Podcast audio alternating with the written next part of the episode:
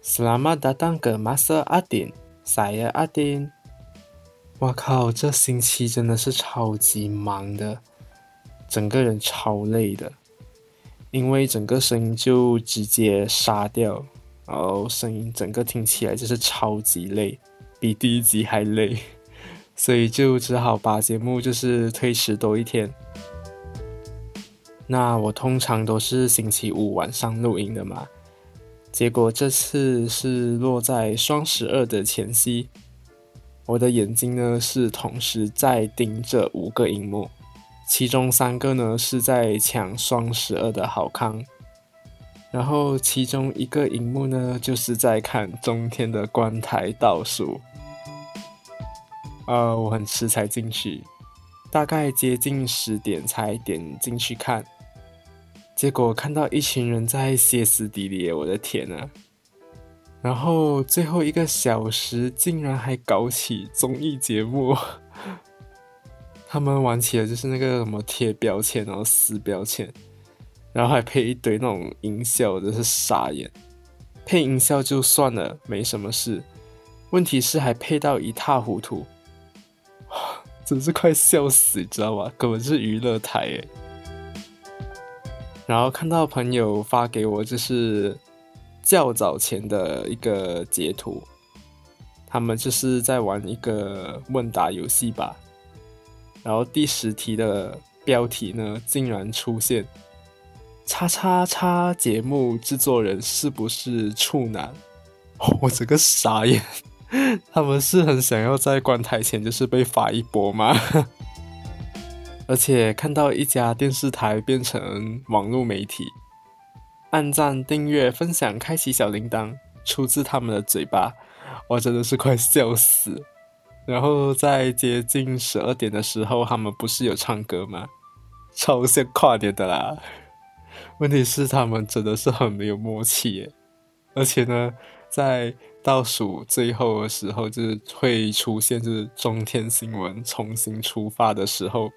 因为它的设计是很像蹦出来的感觉，然后我不懂那个蔡衍明是怎样，他就这样三二一，然后在倒数的时候到一的时候就张开他的双手，然后嘴巴张大大，然后在发狗一样，哇，真是笑到我半条命啊！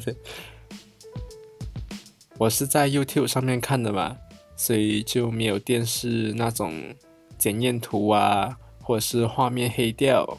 或者是出现那种就是系统提示说变空屏，所以就看到主播们一直唱，支持者一直喊口号，然后蔡衍明跟陈文茜他们要讲话嘛，可是他们讲话的声音呢是完全几乎，呃可以说是听不到的，整个真的很吵啊，我整个就觉得莫名其妙，这里到底是发生什么事啊？最好笑的地方就是，后来我朋友就发给我他在电视上看到的那个片段。就是播结尾播到一半就进入那个检验图，然后就出现那个系统的讯息，就是说变空屏。我那时候一看的时候，整个就笑到直接拍我大腿，还很大力，知道吧？我腿痛哎。嗯，因为就是隔了一天才来录嘛，所以就没那么好笑了。如果是当下录的时候，我觉得我应该是讲不出话，我应该是笑到疯掉。所以我就一直说啊。他们呢被关台，一直说是被蔡英文就是打压新闻自由和言论自由。可是你要知道是，在马英九的时候，哎，你们就已经不及格了啊！只是 NCC 现在才因为上次给你们换照时提出那些弹书，就是应该改善的东西，你们都没有做到啊，所以这次的换照才不过，这很理所当然的事情啊。事实上，而且现在中天还可以在网络上面就是报到爽，只是不在电视上面出现而已。而且集团旗下另外一个电视台就是中视，它还在呀。所以到底哪里在打压你的新闻和言论自由啊？如果中天真的是被打压的话，哎，拜托，不会是这个情况好吗？你是会直接消失在宇宙中的。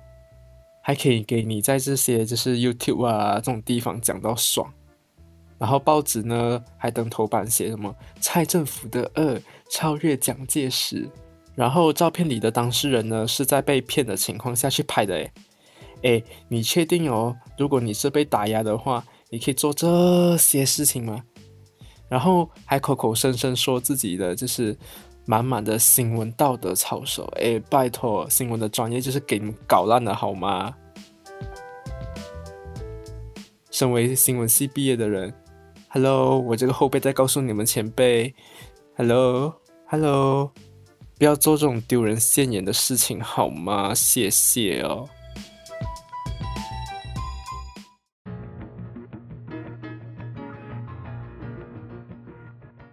说到大马疫情的话，过去这周只有十二月九号是新增九百五十九宗病例，其余都是四位数，而十二月十号的两千两百三十四宗确诊病例。刷新了十一月二十四号的两千一百八十八宗病例的记录。然后大马目前呢，也不管你是 RMCO 或者是 CMCO，已经开放可以跨州和跨县了。车上之前呢也有限制人数，很像一辆车能够坐来自同个家庭的三个人，结果现在也不管了，就看你的车是几人坐的，就可以坐几个人。然后堂食方面呢，一张桌子限制的那个人数也不管了。像落实 CMCO 的雪龙地区，之前是两个人一张桌子，然后现在呢，疫情还是很严峻的，但也不受限制了。现在只限制就是桌子跟桌子之间就是要有一米的距离而已。所以目前看起来呢。CMCO 和 RMCO 根本就没有什么不同啊，那差别在哪里呢？还是有的，就是社交活动啊，例如婚礼这些，在 RMCO 下是被允许的，只是要做好 SOP 和戴口罩这些防疫的，就是动作。在 CMCO 呢，就是社交活动就不被允许了。那为什么会有这样的宣布？我是认为就是政府要人民自己看着办了。但到现在呢，还是每天都有上百人因为就是违反行管令而被捕，然后看到满街的人戴口罩也戴不好，全部好像在瘦下巴。我已经讲了不知道讲了多少次，嗯，可是发现人就是这样，我也不了解为什么，就是戴口罩真的是口罩，连鼻子也不遮，我也不了解为什么。然后呢，就到处乱摸，又不洗手，也不消毒，这些就嗯。所以大家就自求多福吧。韩国的情况呢，也是令人担忧的。最近就开始恶化嘛。月头的时候呢，韩国演艺圈也传出就是确诊消息，例如女团 Everglow 的两名成员确诊，歌手 Chungha 也确诊，他更因此推迟了新专辑的发行日期。在双十二的时候。韩国通报新增九百五十起确诊病例，创下韩国疫情以来的新高。哦，美国的话就更加没眼看了。十二月九号的死亡人数三千一百五十七人，创下新高。确诊病例呢也持续攀升。十二月十一号新增二十八万五百一十四起确诊病例，哇，也是创下新高啊。所以，二零二一会好吗？可能会，但绝对不会那么快。我是觉得到了二零二二年才可能会比较正常一点。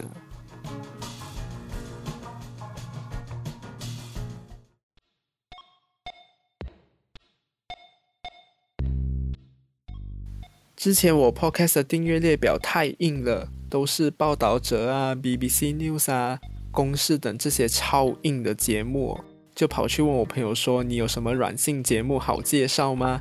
他就介绍我丹尼表姐和 Sound 团队制作的《表姐必请》，结果一听成主顾啊！但找回早期的来听时，却发现都不是完整版的，只能在 Sound 才听得到完整版。也想听这节目的你，还不快去 App Store、Google Play 下载，或去网页版来收听《表姐必请》。和其他上岸原创节目。